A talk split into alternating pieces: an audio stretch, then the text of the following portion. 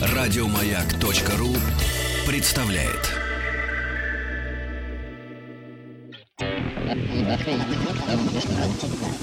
Объект 22. 22. Объект 22. С одной стороны, довольно очевидные приходят э, новости, с другой стороны, впечатляющим э, результатом, ну, с итогами, что называется. Вызывающая доверие внешность помогает избежать смертной казни. Таким выводом пришли ученые, проанализировав внешность людей, приговоренных судами присяжных американского штата Флорида к смертной казни. В ходе работы использовались фотографии 371 заключенного, снимки оценивали 208 респондентов, которые не знали, кто изображен на фото. В итоге выяснилось, что те преступники, внешность которых была охарактеризована сторонними людьми как заслуживающая доверия, действительно чаще всего не были приговорены. Для исследователей, психологов и юристов, конечно, эта информация важна как знак такой недостаточной объективности и беспристрастности суда присяжных. Ну, правда, в суде не присяжных, раз уж мы об этом, а, как известно, тоже вердикт не робот выносит. Доверие вообще а, вещь, кажется, очень важная, в том числе в том, что касается серьезных учений.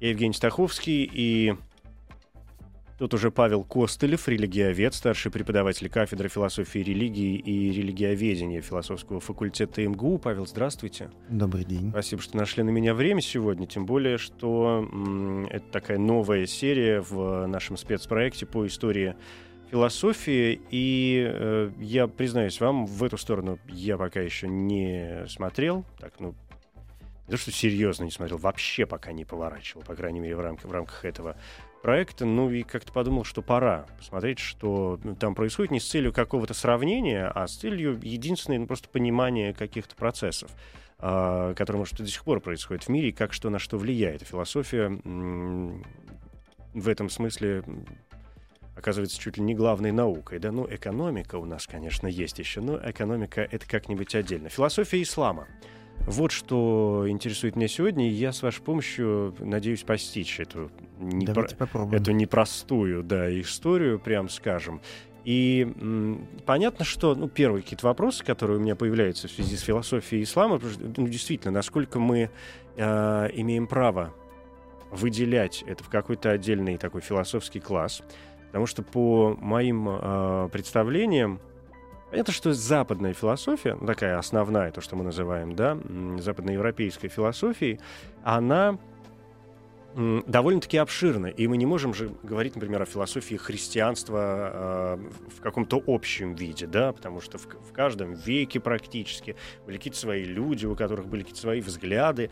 Во-вторых, вопрос религии в принципе, вопрос э, такой божественный, что называется, он э, в принципе является одним из основных, да, помимо прочих, прочего вопросов э, философии. Поэтому если мы с вами сегодня наметим какие-то такие пункты основные маркеры, мне кажется, это уже будет неплохо, от которых, может быть, потом я смогу уже танцевать как-то дальше.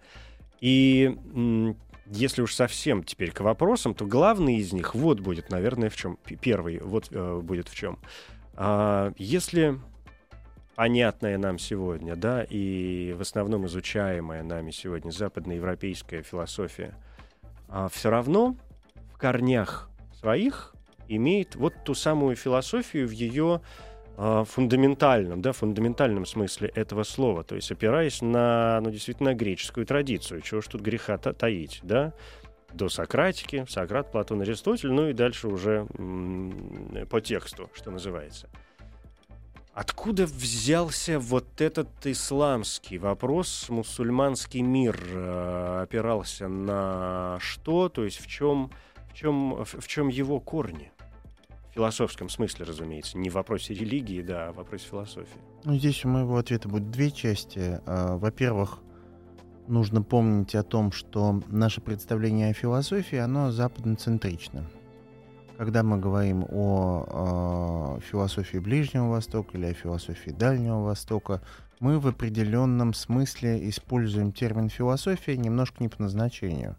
Мы можем говорить о сложившихся системах размышлений – о сложившихся системах аргументации. Является ли это той философией, любовью к одной мудрости и одной истине, которой пронизана была сначала античная, а потом и христианская культурная традиция? Ну, в случае ислама ситуация проще. Ислам это, конечно, никакая не восточная религия в полном смысле слова. Ислам это авраамическая религиозная традиция, в этом смысле она такая же западная, как христианство и э, иудаизм. Но философия в исламе э, действительно приобретает другой вид и другой как бы стиль. Да? Мы не можем говорить, э, конечно, о единой исламской философской традиции, но мы можем говорить о разных формах и образах, которые в исламе принимает философская мысль. И если перейти к второй части моего ответа, к конкретике, я бы сказал, что э, сегодня мы э, обычно оцениваем исламскую философскую мысль в таких вот пяти наиболее распространенных формах. Пяти? Пяти, да. Ну, почему нет? А, во-первых, это наиболее нам, наверное, культурно известная традиция. Это фальсафа, то есть это арабоязычный перипатетизм прежде всего. Это вот все вот эти Ибн Сины, Ибн Рожды, Авероисы, да, которые нам смутно известны из истории философии, хотя и действительно в очень маленьком формате. Во вторую очередь это калам, это э, исламская религиозная философская традиция. Довольно часто говорят, что это теология или богословие, но это если и теология и богословие, то очень философски насыщенное. А, третье а, это, конечно, суфизм. А, суфизм это не только не столько исламский мистицизм, сколько некая традиция такого человеческого преображения, в идеале согласная с исламом, если мы говорим о классическом суфизме. А, потому что мистицизм, мистическая традиция, в том числе мистическая философия, вы с вами существует еще в двух формах. Во-первых, это исламский профетический, а, шиитский гнозис, о котором а, мы сегодня узнаем все больше и больше, потому что публикуется все больше и больше благодаря усилиям главных образом шиитских ученых. Но все еще мы знаем об этом, конечно, недостаточно. А, и последнее — это философия озарения, это Яхья Сухарварди, а, представление о восточном озарении, широкизм так называемый. Вот эта вот пятичленная классификация, она может нам дать какую-то конкретику. Хотя, еще раз замечу, что шиитский профетический гнойс и широкизм у нас ну, практически в культурном бессознательном отсутствуют. Но мы его как-то пытаемся притягивать за уши.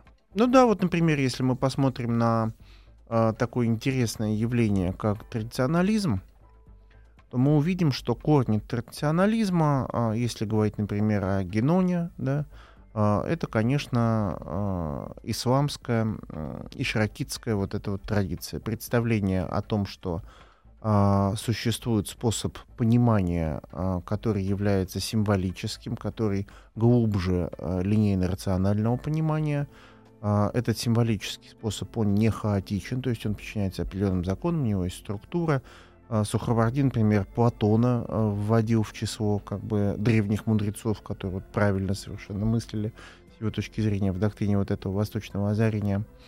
И фактически традиционализм из этой традиции вырастает, в какой-то степени смешиваясь с шиитским гнойсом. Угу. Вот это важный момент, да. Сейчас главное теперь не запутаться с этими пятью угу. э, частями. И вот что я верну, сделав шаг назад, вот что я спрошу еще, конечно.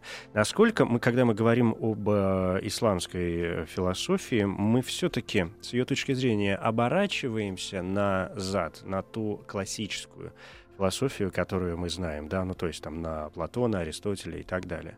Значит, если мы говорим о арабоязычном перипететизме, то, конечно. Если мы говорим о других формах исламского философствования, то, конечно, нет. То есть вот этот первый пункт я для себя пометил, вот эти да, пять да, да. Э, частей, чтобы, может быть, мы по ним и прошлись сегодня. Вот э, это основа? Я бы сказал, что основа — это рациональная теология, это калам. Да, когда возникает усложнение категориального аппарата для того, чтобы писать взаимоотношения Бога, мира и человека. Возникает концепция субстанции, акциденции, а, ну, например, представление о том, что о сущности Аллаха, о сущности Бога размышлять невозможно ни в каком виде, да, то есть субстанция недостижима. Это вот мотив частично близкий, например, аристотелевской философской традиции. Мы можем рассуждать только о проявлениях божественного, да, о сифатах или о прекрасных именах, 99, предположим, именах Аллаха. Это представление о соотношении свободы воли а, и предопределения, это представление о статусе зла в его полемике с добром, как бы, если есть такая полемика, но вы с вами, скорее, никакой особой полемики нет — потому что вы с вами проблемы теодицея, оправдание Бога решает совершенно по-другому, чем в христианстве. Э, эти проблемы, они не столько философские, сколько сначала теологические, хотя и выражаются в конечном счете практически философским языком. То есть религия, когда мы говорим, ну, как-то это само собой кажется разумеющимся, но я все равно уточню, да, то есть религия в философии ислама все равно выходит на первый план. Я думаю, что мы сегодня не избежим каких-то параллелей, ну, просто, может быть, чтобы было понятней с э, такой классической, Сначала, да, и конечно. с э, западной философией, потому что я, конечно, могу ошибиться, но по моим ощущениям в западной философии был только один э, период, который действительно серьезный, абсолютно точно занимался вот этими религиозными христианскими вопросами. Это, конечно, средневековье, а, все эти ну, с моей точки зрения, дела. это еще современный экзистенциализм. Если ну, мы говорим о религиозном в экзистенциализм-то, да, ну, уж да. он, конечно, везде копает, тем более, что мы никак от него не можем отделаться. Он настолько прекрасен, что будет с нами, видимо, еще и навязчив. очень... Да, и навязчив, конечно. Uh-huh. Это, это, ну, ну, хорошо, когда э, навязчиво прекрасное, а не ужасное, правда? А, так вот и здесь. Поэтому, если вы, выстраивать какую-то параллель, э, это же не значит, что мы застрянем в средневековье. Опять же, говоря об исламе, а, и о религии. Ну что, религия достаточно молодая. Что это, седьмой век? Начало-то. Ну да, начало седьмого века, ну, я бы не сказал, что это молодая религия. Есть и помоложе религии, там даже вера Бахаи или какие-нибудь. Ну, это безусловно. Ну, мы все-таки так да. об основных каких-то серьезных а, вещах говорим. Да, ну, можно, конечно, сказать, что, знаете, вот если у вас возникают какие-то вопросы к исламу, то давайте вспомним, что вы с вами сейчас 15 э, век, да? Но на самом деле это красивая риторическая формулировка, которая нам мало что дает. А, ведь религия, она ну, не растет и не развивается так, как человек. Да, религии в своем развитии проходят совершенно разные этапы, и я бы не сказал, что история религии, история религиозной мысли нам дает какую-то уверенность в том, что эти этапы одни и те же. Да, вот в частности, в случае с исламом есть несколько моментов, которые нам просто ну, не вполне понятны с нашим западноцентричным сознанием. Ну, во-первых, не существует никакого главного мусульманина. Более того, не существует никакой главной исламской организации. Да, то есть ислам это принципиально гетеродоксальная система. Но в то же время существует очень сильный национальный колорит в тех 25 исламских странах, ну, их 25, 24, 28, зависит от того, как считать, да, какой метод мы применяем. Разные исламские колорит, разные национальные традиции э, дают на выходе разные э, способы осмысления, например, современного мира. И уже в современности ислам во многом превращается в такой догоняющий европейскую философскую традицию, европейскую мыслительную традицию дискурс. И в русле этого догоняющего дискурса мы видим э, мусульманских философов, которые выпускают книги в том же 20 веке, во второй половине 20 века, по тем же самым проблемам, которые волнуют западное общество. То есть они как бы в тренде, они не где-то там в средневековье, они здесь, сегодня рядом с нами. Там Тарик Рамадан спрашивает окружающих, как быть мусульманином в западном мире. Там Табатабай говорит о схватке человека и природы, значит, о том, что существует кризис современности и мы не можем его э, вот за счет бегства в прошлое, мы не можем его решить, мы должны его решать как-то вот в современности же, да. А, мусульманские а, ученые а, Египта, значит, а, как-то начинают разрешать неожиданно кино, чуть ли не сто лет назад. Там. Ну, то есть э, эта вся история куда-то движется. Сказать, что мусульманская философия или ислам в целом, что он застрял в каком-то средневековье, это значит просто ну, продемонстрировать наше незнание. Хорошо, да, это понятно. А если не возражаете, ну давайте, может, правда, как-то пройдемся по этим да, пяти конечно. основным э, моментам, потому что очень хочется понять, как они возникли, и главное, в чем разница между. Да, у меня первым пунктом помечен вот тот самый э, перипатетизм. Что это такое? Ну, строго говоря, э, это люди, которые усвоили античную философскую традицию, надо сказать, что только благодаря средневековым исламским философам а, мы вообще знаем эту античную философскую традицию. Да? Мусульманская цивилизация для нас античное наследие просто передала иначе бы ничего до нас не дошло. В силу завоевательных каких-то походов? Э, а, нет, в силу того, времени. что в XI, XII, XIII веках э, мусульманские центры учености э, были просто ведущими во всем мире, судя по всему, если не говорить про Китай, Индию, как Дальний Восток. Угу. Если говорить про западный мир, мир Запада и Ближнего Востока, то вот исламская цивилизация была э, на э, интеллектуальном пике. А, и потом передала в какой-то степени вот этот вот философский мыслительный пик, э, собственно, возникающему новому времени, то есть послужил передатчиком античного наследия. И, конечно, испытала его влияние на себе, результаты это вот как раз та самая фальсафа, которая очень сильно похожа на то, что происходило на Латинском Западе, например. В частности, если вспомнить э, того же Аквината, с кем он, помимо прочего, боролся с латинскими авероистами, там, Сигером Брабанским и прочими замечательными мыслителями. А почему же они авероисты? Потому что они а, как бы следуют Авероису, Ибн Рушту, да, который переосмысляет всех предыдущих философов и действительно становится фигурой такой вот э, интегративной в каком-то смысле, как Аквинат, да, uh-huh. немного позже уже в латинском мире. Mm, Ибн Рушд одна из центральных, сказал. да, Ибн Рушд одна из э, это Ибн человек, Сина, которого мы, да, Ибн Рушд, называем, да, это вот да, главные да. такие фигуры как раз этого перипатетизма. И Ибн Сина, которого мы на Западе называем Авиценной, да, да такое да, более да. распространенное имя. Что говорили? О чем думали?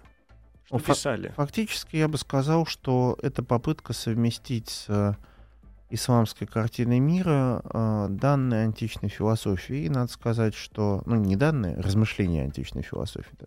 Стиль, метод, подход, вот это вот выделение субстанции, актиденции, вот эта вот попытка мыслить рационально, линейно, хотя и сложно. Да, э, примерно в то же самое время возникает, скажем, Абу Хамид Мухаммад Газали, э, возникает э, Ибн Араби, которые тоже как бы мыслят философски, но поскольку они суфии, они делают это значительно более эзотерическим и символическим образом. И более того, интересно то, что представители всех этих разных философских традиций, живших в одно время, очень друг друга уважали. То есть у них были споры, были дискуссии, но у них не было никаких там битв каких-то там на выживание. Там. А, то есть э, они жили в ситуации вот такой гетеродоксальности мысли. Ну, возможно, сама система ислама этому как-то помогала. Если содержательно, то вот это фальсафа, арабоязычный перипатетизм э, писал примерно о том же самом, о чем писали э, все последователи Аристотеля как бы в средние века на Западе. То есть основа на Аристотеле. Прежде ну, всего, так, мы ну, можем, если упростить, принципе, да, прежде упростить. всего та, э, и точно так же, как католические, прежде всего, философы, ну, христианские, скажем так, философы, пытались совместить античное наследие с христианством, э, исламские философы делали то же самое относительно исламского откровения. И, надо сказать, не безуспешно, они были как бы очень известны, их знания продолжалось, они создавали некие такие институциональные традиции, если посмотреть социологию и философию Рэндалла Коллинза, там много об этом сказано. Но, к сожалению, исторически они потерпели поражение они потерпели поражение, потому что в 15, 16, 17 веках э, исламский мир э, постепенно стал менять свою специфику, и э, он стал дробиться на довольно большое количество стран, хотя, конечно, не на такое количество, на которое раздробился Османская империя после ее крушения в конце первой четверти 20 века. Да, это понятно. А, возвращаясь э, к э, Ибн Сине, ну, мне кажется, это всем совершенно известно. Это первое, что всегда все говорят, а, когда упоминают это имя. Ну, конечно, не первое. Окей, после того, как э, упоминают его совершенно энциклопедические какие-то знания и работы, он такой Ломоносов. Uh-huh, и химия, uh-huh. и, там, и математика, да, и философия, и литература, и чем он только не занимался, проще сказать что какой-то выдающийся, конечно, безусловно, человек, но если поворачивать в сторону такой, опять же, классической, в классическом смысле философии, а, наверное, одна из основных вещей, на которую упирают, это вот то знаменитое а, разделение а, сущего и сущности а, вещей. Ну, э, эта мысль э, свойственная любой основанной на религиозной матрице философской традиции. Да, мы, э, если признаем существование Бога, который находится вне мира и выше мира в, в таком глобальном смысле, мы вынуждены выстраивать вертикальную антологию, да, то есть вертикальную антологию, где Бог занимает высший уровень, а мы, э, прошу прощения, низший. И вот между нами что-то, значит, есть. Может быть, это ангелы, может быть, это какие-то свои неба, может быть, это какие-то эманации, если мы эмоционисты. А, абсолютно по той же модели действовал Ибн Сина и близкие ему философы, хотя там есть, конечно, своя специфика, но она, честно говоря, ну, не особенно поддается простому объяснению, я так скажу. И простому объяснению или простому пониманию? И простому пониманию, конечно. Но это тем более становится интересным. Ну, я бы сказал, что э, для в целом исламской философской традиции есть определенные вещи, э, связанные с пониманием взаимоотношения Бога и мира, да, которые коренятся в теологической традиции и потом начинают а, выскакивать, как бы показываться, являться в категориальном аппарате. А, но это примерно то, о чем я уже сказал. То есть вза- взаимодействие, там, предопределение свободы воли совершенно по-другому решаемое. Ну, например, классический, классическая история.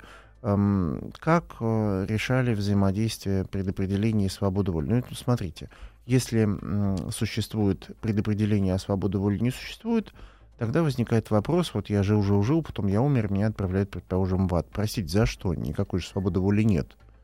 Это же как-то нечестно. Или другой вариант. Есть свобода воли. Тогда что получается? Я могу сделать что-то, что Бог, значит, не предопределил и вообще не предположил. Но это тоже как-то странно. То есть эти две реальности нуждаются uh-huh. в совмещении, хотя внешне они контрадикторно противостоят друг другу. Но они решают как-то этот вопрос? Да, конечно. Причем интересным довольно способом. Они решают его посредством э, Аль-Ашари э, и его концепции, это такой ранний теолог исламский, э, и его философской концепции касб, присвоения. То есть э, с точки зрения Аль-Ашари, фактически, поскольку Аллах всемогущ, а, Аллаху несложно создать все возможные а, способы продолжения настоящей ситуации. То есть как бы Аллах перед нами бесконечное количество дорог, уже существующих, как бы нам показывает, располагает. И мы совершенно свободно выбираем одну из них, но чтобы мы не выбрали, мы все равно выбираем то, что создал Аллах. Угу. То есть это такое совмещение. Вот, в частности, э, Боэций, да, известный христианский философ, решал проблему по-другому через божественное всезнание, насколько я помню, в утешении философии, его капитальный труд. А, Боэций говорил, что Бог все знает, а, и, следовательно, человек совершенно свободно выбирает а, какой-то вариант развития ситуации, но просто Бог уже знает, что человек выберет, при этом божественное знание на человека формально никакого влияния не оказывает. Ну, то есть, э, с какой-то стороны может показаться, что это такой определенный финт мысли, а для людей глубоко верующих э, это, конечно, решение тяжелой проблемы, которая их может очень серьезно беспокоить и мучить, да, то есть быть для них экзистенциальной. Да, и, и такая мор- моральная, конечно. Да, с этим, с этим понятно. Второй пункт мне написано — Калам.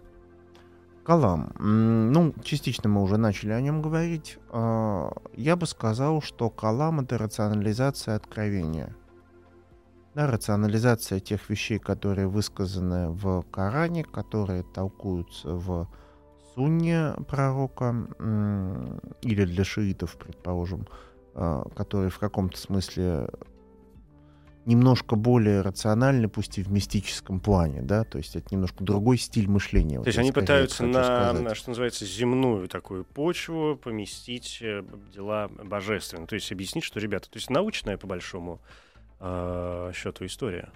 Что все. Нет, что не все совсем. Это скорее речь о шариате, да. Угу. А, а вот Калам, он, конечно, на мой взгляд, занимается очень абстрактными вещами.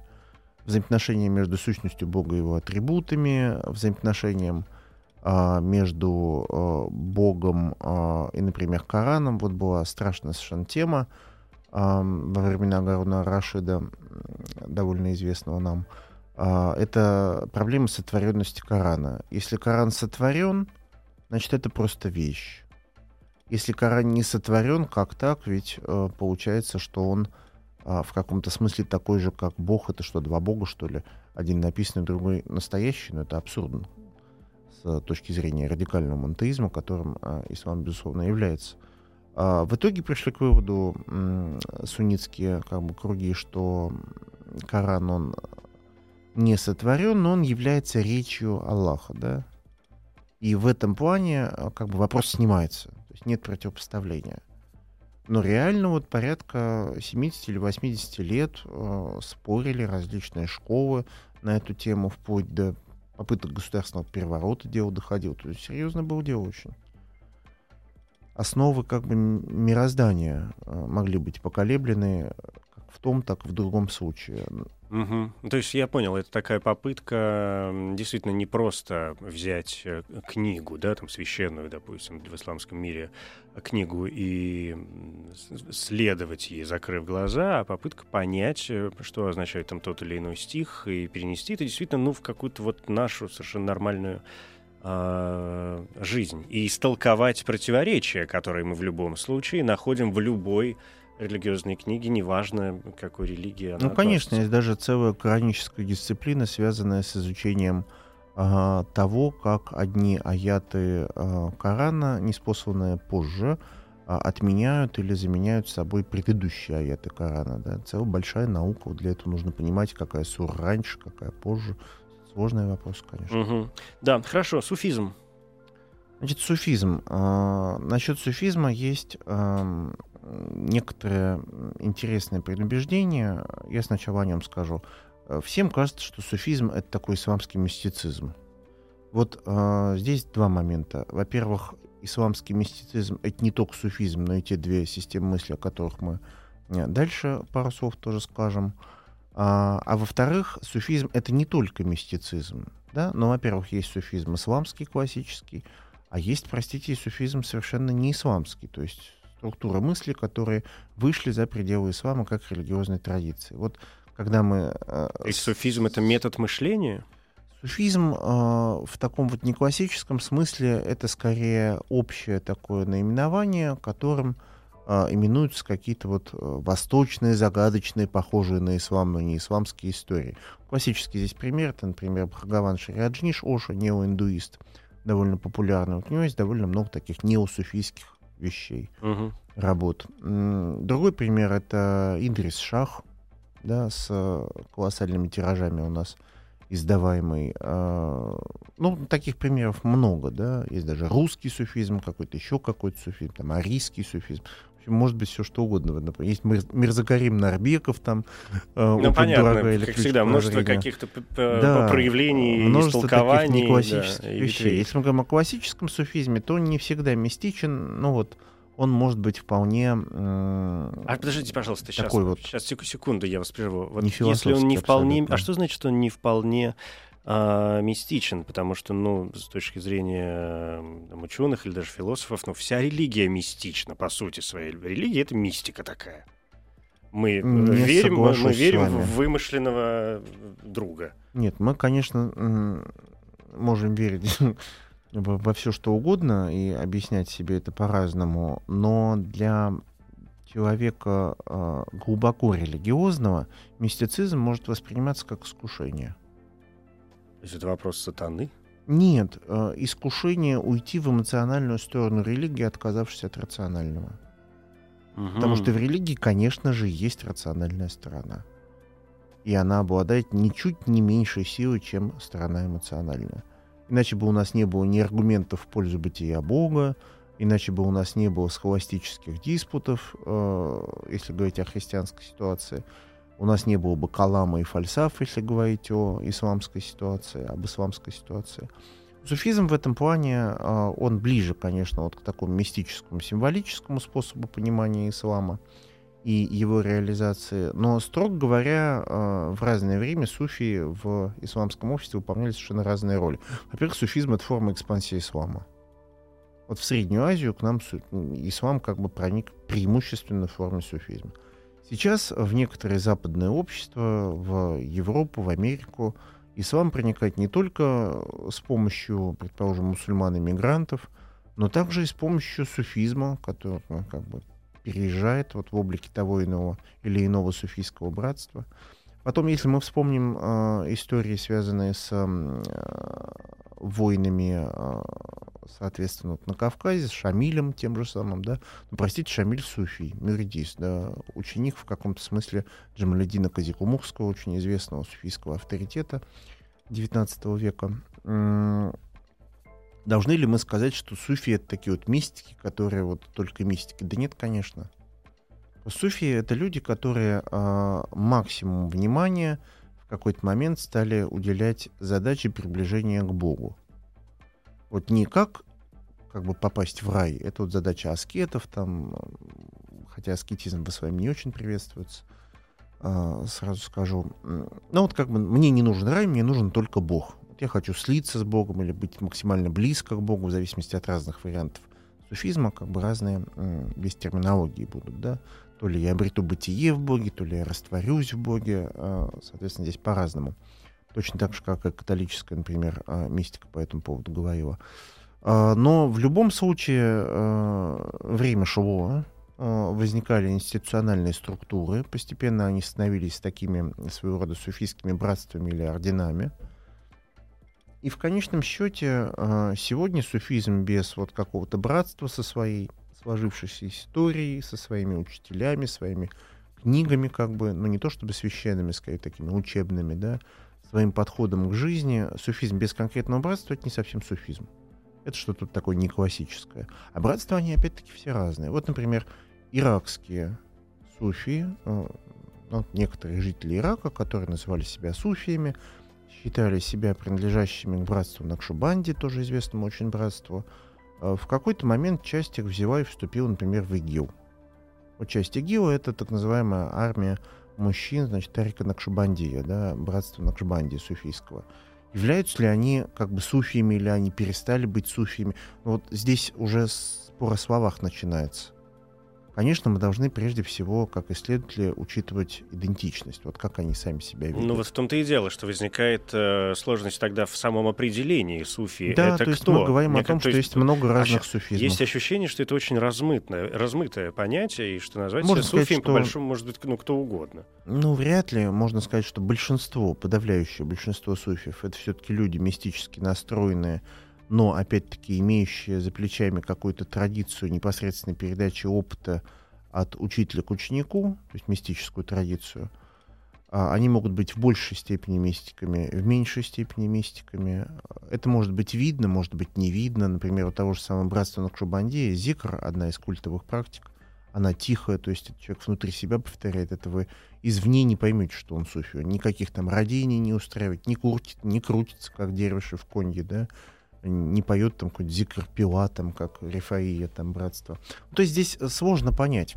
Здесь нужно разбираться, здесь нужен Конкретно с суфизмом, как с, э, ну, действительно, как и с образом мыслей, да, может быть, с образом мышления, и как с какими-то Да, да, да, течениями, то есть- и в котором, как я понял, существует еще и масса школ. Ну да, да, да. каждая да, из да. которых, То есть ну, у нас есть некий да, такой популярный суфизм, общий суфизм, но это понимание, конечно, довольно ограниченное. Я понял. И суфизм просто довольно часто, когда вообще о нем говорят, э, один из таких факторов, на которые принято обращать внимание, я уж не знаю, насколько это так, сейчас, может, вы мне объясните, это вот то самое практически беспрекословное следование Корану.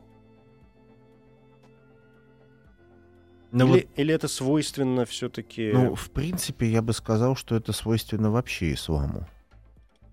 Да, а, в Нет, суфизме одно дело еще следуя- наставник. Одно дело наставник. следует, э, следовать, не разбираясь, с другой стороны, как вы сказали, есть калам, где мы все равно приносим сюда какую-то часть рационального и пытаемся понять, объяснить, истолковать э, какие-то хорошие и не очень и Ну да, но с противоречия исламской найти. точки зрения Коран это моджиза, это чудо. То есть мы не Мгм. можем его понять. Что-то мы понять можем, а что-то не можем, никогда не сможем. То есть Ну, мусульмане, это они так Это традиционный эм, взгляд на такую аскезу, э, а, книги. когнитивную аскезу Мгм. держат в каком-то смысле, да, придерживаются. Не увлекаются вот верой в абсолютное понимание всего, да, так осторожно э, эти вопросы решают. Да, в этом смысле э, там любые, не только исламские, конечно, любые религиозные книги напоминают э, совершенно точно Джойса. Можно 164 тысячи раз прочитать. Ну, или просто. Или просто, да. Да. И также сказать, ну вот что вы поняли, то и молодцы. А что не поняли, и, и не лезьте куда не надо. А, шииты, пункт четвертый. Мгм. Ну, с шиитами есть, э, на мой взгляд, еще больше э, не с шиитами, а с пониманием этой Мгм. традиции, да. Э, Есть больше даже проблем, чем с суфизмом, прежде всего потому, что шиизм это примерно то же самое, что протестантизм. То есть это общее название для разнородных явлений. То есть опять ничего не понятно. Ну, точно так же, как нет протестантизма вообще, и э, ни один человек не скажет э, «Здравствуйте, я протестант», ну, разве что какой-то очень странный. А, он скажет «Я лютеранин, я англиканин, я там из русского библейского общества, я Мгм. там еще откуда-то», да. А, но, в принципе, с шиизмом тоже такая проблема. Большинство шиитов — это шииты-имамиты. э, Вот это Иран, отчасти Индия, там, другие исламские страны. а, Азербайджан, да, а, если говорить о бывших а, республиках Союза. А, меньшинство, ну, их много, очень разных типов. Ну, самый известный, это, наверное, исмаилиты. Известные почему? Потому что там вот скандально известные в связи со средневековыми историями, я так скажу. Э, Это вот старец горы Хасан ибн Сабах, там вот эти вот э, хашишины, от которых в английском, а потом и в русском языке появилось слово ассасин, да. Ам, на сегодня это в каком-то смысле тоже интеллектуальная элита. Их не очень много, но они постоянно выпускают книги, В чем их суть? Что за взгляды и почему мы их Значит, отделяем суть- от остальных? Исмаилитов э, сходу, ну, я не могу ответить, это очень много нужно рассказывать, но я бы сказал, что в шиизме в целом, да, м, постепенно фокус внимания не то чтобы переносится, а к вот идее о последнем пророке Мухаммаде возникает идея об имаме. Имам — это глава а, общины. Ну, у имама много как бы значений. Прежде всего, человек, который впереди других стоит на коллективном Ну, такой папа намазе, римский в да. католическом мире. Ну, в каком-то смысле Ну, если можно очень сказать, просто да, да, сказать, да. Вот, да. Например, в суннизме нет духовенства как такового, муфти это не священник, да, а, и имам не священник. А в шиизме вот духовенство какое-то есть. Да, Присутствует. вот это когда мы говорим церковь. Аятала, ну, вообще, на самом деле, в исламе церковь, конечно, есть, но это церковь невидимая, которая в христианстве сообщество святых и праведников во главе со Христом, а в исламе это умма, как бы и э, их заступник, пророк Мухаммад. Да, то есть вся исламская община в каком-то смысле это и есть исламская церковь. Хотя церковь как организация в суннизме, в суннитском исламе, ну, строго говоря, нет. Муфтият — это не совершенно другая структура. А, а в шиизме есть. В шиизме есть такие структуры, э, как в имамитском, так и в исмаилитском. э, И они накрепко завязаны на свою совершенно оригинальную э, шиитскую теологию, связанную с ожиданием, если мы говорим об имамитах, Махди, последнего имама, который сейчас пребывает в сокрытии, однажды он явится. То есть мессия. Ну, как бы да, да. Можно провести Мгм. Некую аналогию с Мессией. Однажды он явится, это будет знак э, как приближения э, дня Ялмеддин, да, э, дня Конца света и религии. страшного конца суда. света и страшного суда, да. У э, исмаилитов ситуация в каком-то смысле проще, потому что они ведут по другой генетической линии от халифа Али преемственность, и у них э, никуда не пропадал имам. А, то есть он все время, все время э, с нами. Если я вот ничего не путаю, я, честно говоря, несколько лет не Так, сейчас, следил. подождите, дайте мне осознать минуту.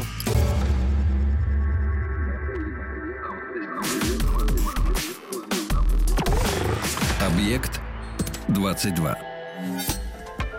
Возвращаемся к э, шиизму и действительно к тому, что имам, как вы сказали, у некоторых э, представителей этого направления, да. никуда не исчезал, но это обозначает что? Это обозначает то, что в исмаилитском исламе существует глава исмаилитской мусульманской общины. Это перерождение Будды, что ли? Нет, Или нет, что? нет. Э, Это просто генетический потомок халифа Али. Если я ничего не путаю, 39-й, м, несколько лет назад, по крайней мере, это был принц Керим Агахан IV. Э, Я, к своему стыду, за шиизмом в меньшей степени слежу, чем за суфизмом, моим преимущественным предметом исследований. И вот. то есть и все философские, например, тексты, религиозные тексты, которые есть сегодня, например, они продолжают, продолжают воспроизводиться, а, и все равно это ощущение, все направлено на ожидание вот этого мессии или или присутствие это, или присутствие этого мессии это, в мире все да, время. он, он не совсем мессия, он скорее глава исмаилитской общины, а, он обладает определенной благодатью, а, в том числе благодатью интеллектуальной, да, то есть он интеллектуальный лидер, он пишет книги, он выступает. А в исмаилизме это так, ну, довольно уникально выглядит. А, большинство, конечно, шиитов это имамиты. То есть люди, которые ждут Махди, в ожидании Махди, у них существуют разные течения, опять-таки, религиозные, философские. То есть вот что я хочу отдельно сказать, то, что исламская философская традиция и в целом исламская мыслительная традиция, то есть и теология тоже, это очень сложная история. Это в каком-то смысле более сложная история, чем христианская мыслительная традиция, потому что христианство, во-первых, нам ближе и понятней, просто в силу культурных а, идентификационных причин, а, а во-вторых, а, в христианстве есть какие-то открытые как бы организации, да, вот есть, скажем, православная церковь, есть католическая церковь, римско-католическая церковь, есть там протестантские конкретно церковные организации. Существует определенная карта, схема, можем это нарисовать, объяснить, показать. В исламе тоже все это есть, но это намного менее известно. Известно преимущественно либо исламоведам, либо специалистам. Но достаточно серьезно. Да, но я обещал вас сегодня сильно не мучить, и мы как должны были просто наметить какие-то вот эти точки, из которых э, у нас осталась философия озарения. Да, философия озарения это вещь очень интересная. На мой взгляд, э, это попытка а причем не столько, на мой взгляд, она принадлежит э, Ехье Сукраварди, э, которого э, в конце концов постигла трагическая судьба за его воззрение. Э, но в целом, скорее, это вот его ученики, и даже я бы сказал, что э, такой, что ли, восход, рассвет, в каком-то смысле новый, новая заря философия озарения, это 20 век. То есть это новое течение? А, это течение, которое в каком-то смысле, ну не то чтобы воспряло из небытия, а течение, которое многие не считают отдельным от, скажем, шиитского гносиса. Я считаю, как и мои коллеги из Института философии, востоковеды и сумоведы, что это отдельное течение. И сегодня его самое главное проявление — это исламский традиционализм.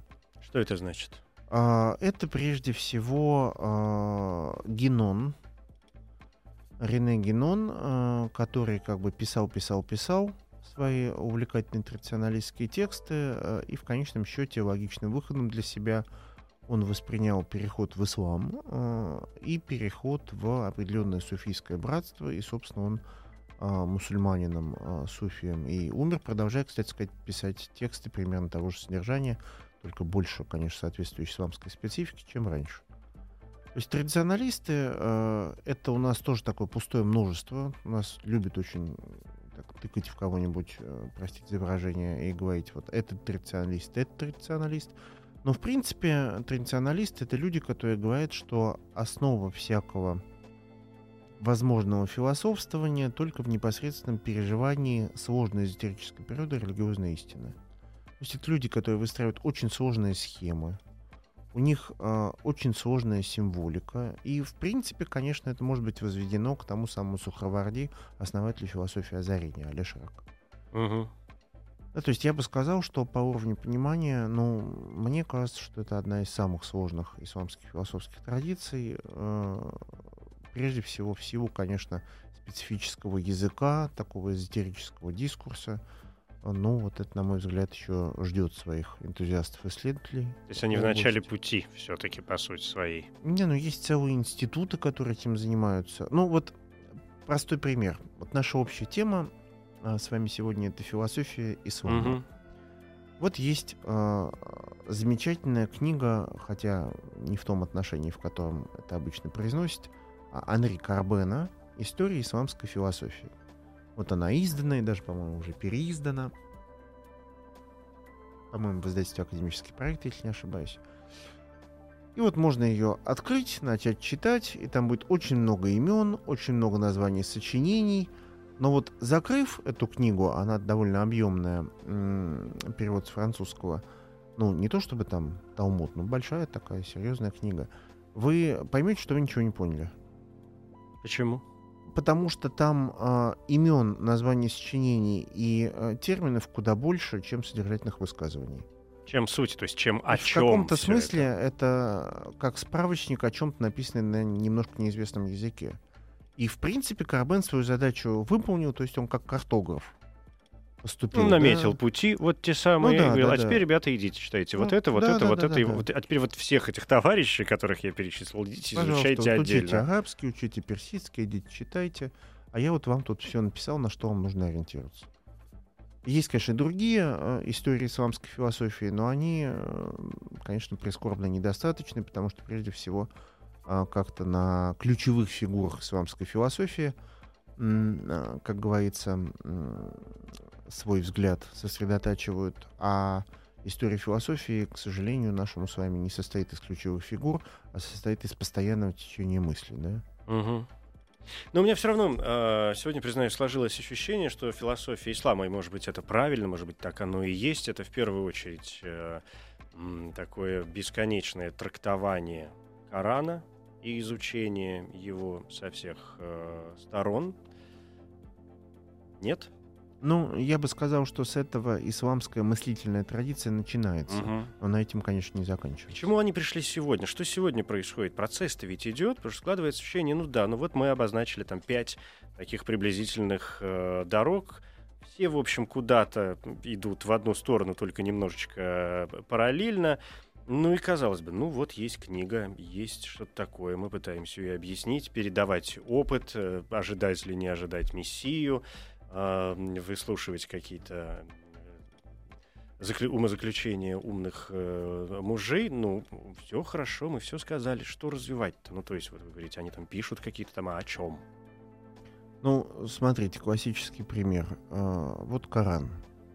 Казалось бы, он должен быть э, многократно тысячу раз изучен.